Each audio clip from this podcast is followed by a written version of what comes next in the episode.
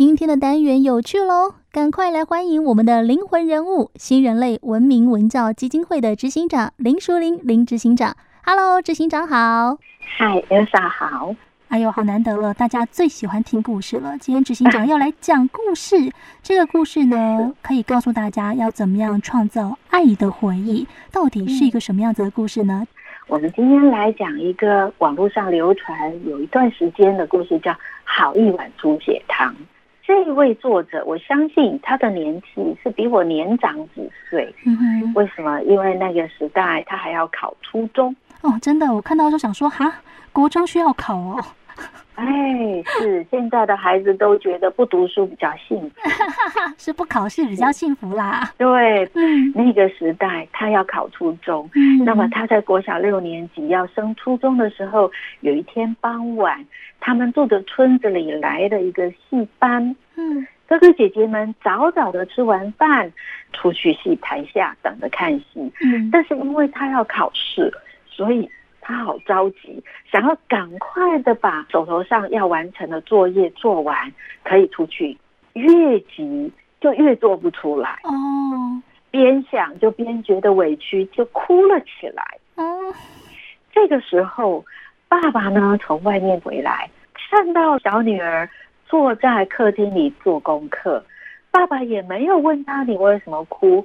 反而呢，用另外一个关心的话说：“哎呀，我真是太好命了，我的孩子真懂事，不需要人催，自己就知道要念书。”哦，真的，这小朋友很棒哎，因为很多都马是先看完戏再回来，可是他是想要先把手上的事情完成之后，再没有挂碍的去看戏。是，嗯，但是更棒的是这个爸爸吧？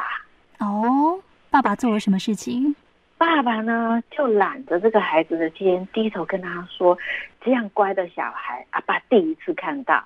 嗯，所以呢，没关系，先停一下，我载你吃一碗猪血汤回来，我们再继续拼。”难怪你会说这个爸爸更棒，因为他看到小朋友的努力，然后适时的给予鼓励。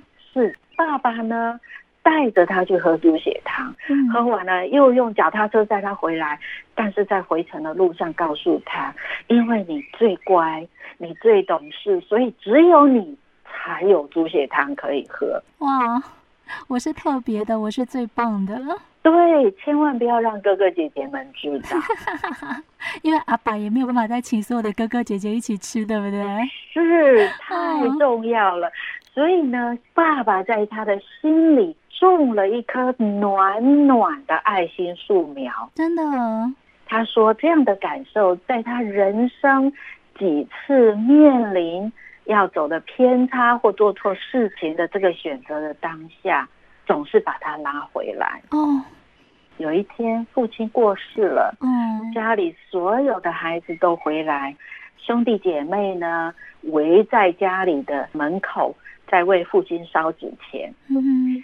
哥哥很感慨的说：“如果当初不是爸爸的那碗猪血汤，我真不知道我现在是在黑道还是白道，是在山线还是在海线。”等一下，所以事实证明，阿爸的猪血汤不是只有对我，是对所有的哥哥姐姐都一样喽。对，因为姐姐听到的时候非常讶异，说：“啊，你也有喝到猪血汤？” 那。讲开来，一定发现所有的兄弟姐妹都曾经在不同的状况之下得到那一碗猪血汤吧？是的，所以爸爸的这一碗猪血汤真是太了不起了。嗯，而且太值得了。是我们从这个故事里面想要跟听众朋友分享的是，现在人生活确实很忙碌，父母也有很高的经济或者生活的压力。对，可是。你可不可以在孩子成长的过程中，或者在跟家人相处的过程中，为他们保留一点点这么美好、这么愉快的回忆呢？很多时候，我们看到这样的故事，都会觉得啊，过去真的很单纯、很淳朴，然后。其实有很多很简单美好的事物造就的回忆是现在没有办法被取代的，可是也会开始怀疑，就像执行长刚刚说的，现在大家都这么忙碌，那嗯，我很多时候是心有余而力不足，我想做，但是我没有时间，没有办法做，也没有那个心做。啊，我没有要求我们。一次就为所有的家人做到。嗯哼。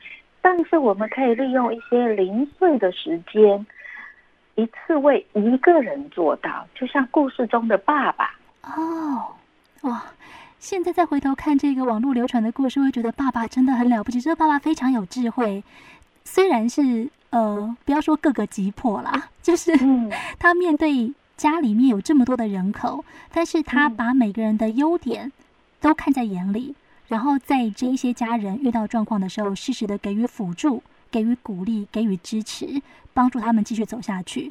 每一次面对不同的家人，他都是专心的在面对对方。对在陪伴，在这个时刻，他最需要的时候，他能够去陪伴。对，所以我的建议是，如果你的孩子还在读书，嗯，你在接他，你在送他的时候，多花一点十分钟、二十分钟，跟他说：“哎，今天我们两个人去吃你上次说要吃的冰淇淋，怎么样？”哇，这个好像秘密约会哦。对呀、啊。你觉得孩子会不会觉得好兴奋？当然会呀！拜托我做平常你可能不让我做的事情，哎，我下课就带你去吃冰淇淋。但是我们以前可能是没有吃完饭、没有做完功课不准吃的哦。嗯，但是在这个时候，我们就顺带在孩子喜欢、高兴的情况之下说：“哎，说说今天在学校怎么样？”哦，顺便聊一聊孩子最近的状况。爸爸看你最近好像都瘦了，嗯、是发生了什么事吗？嗯嗯嗯。如果有什么困难，跟我说哦。我虽然不见得都能够做到，但是我想我可以努力。嗯，我觉得其实做父母有时候我们也要学着把我们自己的姿态放低一点。哦，这个真的是亚洲父母非常需要学的，不要。总是好像拿着父母的身份在压着孩子，就是我叫你干嘛你就干嘛，我都是为你好，因为我是你爸，因为我是你妈。是我们稍微迁就一下孩子，然后在这个时候让他觉得跟我们相处的时候是非常愉快的、自在的。对对对，当然。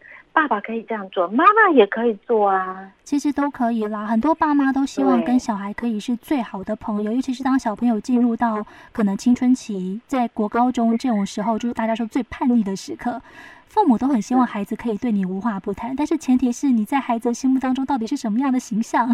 哎，对，所以我们可以开始让我们自己可以单独跟孩子有一小小段的。相处的时间，嗯，然后这个时间里面，让孩子来决定他可以跟我们一起做些什么，嗯，在这个时间里面，他很自在，我们也很自在。对，比如说，孩子上次跟你说，我需要一本字典，那么可以呀，啊，我们下课的时候一起去书局。执行长，我觉得字典这个例子不好，嗯，一般来说，小朋友想要的可能都是游戏机吧。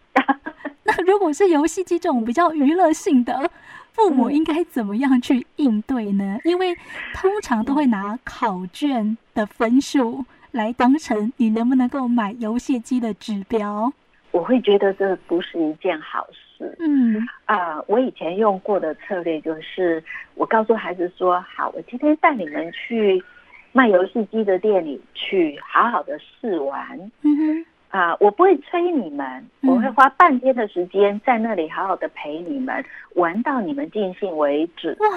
但是买不买这个决定由我来做的，你们不可以吵闹。只要你们吵闹说非要买的，那我们就立马回家。嗯哼。但是只要你们愿意在那里好好的玩，我绝不阻挡，而且我会好好的耐心的等候。哇哦！就是我带你们去玩，然后玩到你们高兴为止。对，但是买不买是其次，买不买是由父母来决定，因为父母决定买不买，一定有我们的理由。对啊，我们会跟孩子说明哦，会跟他解释为什么不买，还是要说，不能说今天因为是我决定，我们已经讲好游戏规则了，所以我决定不买就是不买。对，比如说。哦买游戏机这件事情，那我们要不要先商量？嗯、你能不能回家先把你的所有的家课都完成，再去玩游戏机。如果你可以做到，我们再来决定。还有，有时候孩子的玩具或者各项的游戏，他可能一时只是好奇兴趣。你真的买回来之后，你会发现它摆在那里。哦，三分钟热度，这是所有爸爸妈妈最讨厌的。对，其实就像我们大人也会嘛，我们总是觉得 我买了跑步机，然后我体重就会减重了。但因为爸爸妈妈都觉得那是花我的钱呐、啊，但是小朋友如果要花这种娱乐性的钱，就会觉得你是不是应该好好想一下？所以，如果孩子愿意用他自己的钱去买，那我们顶多给他一点建议而已。对，这些事情都是可以跟孩子谈的。嗯，这个也是给很多的爸爸妈妈一个。我觉得好的思考方向就是不要在这个事情上面跟小朋友弄拧了感情。可是爸爸妈妈一定也会有很多觉得我不 OK 的地方。那怎么样沟通？其实就是好好的讲清楚。这个时候也是教爸爸妈妈把小朋友当成对等的身份，对不对？我跟你好好沟通，我们来定定游戏规则，一起解决这个问题，这个事情。是，当然在这个过程的前提应该是。我们跟孩子有比较好的、比较正向、信任的关系，嗯，真的。而这就是来自我们前面说的，花一点时间跟孩子有一个比较愉悦的这个时光。嗯，没错。嗯，所以我们不管是前面一季的婚姻，或是这一季的家庭，每一集的主题其实都是循序渐进的。你很难说有一个愉悦的二十分钟相处就要进展到。很厉害的一个亲密关系当中，但是这一点点的亲密的相处，一定可以为日后奠下一个非常好的基础。难怪执行长会说，不管你什么时候开始，都没有嫌晚这件事情。重点是你应该想到，就要马上开始去执行。希望大家都可以从现在开始创造爱的回忆。今天谢谢林淑玲执行长，谢谢。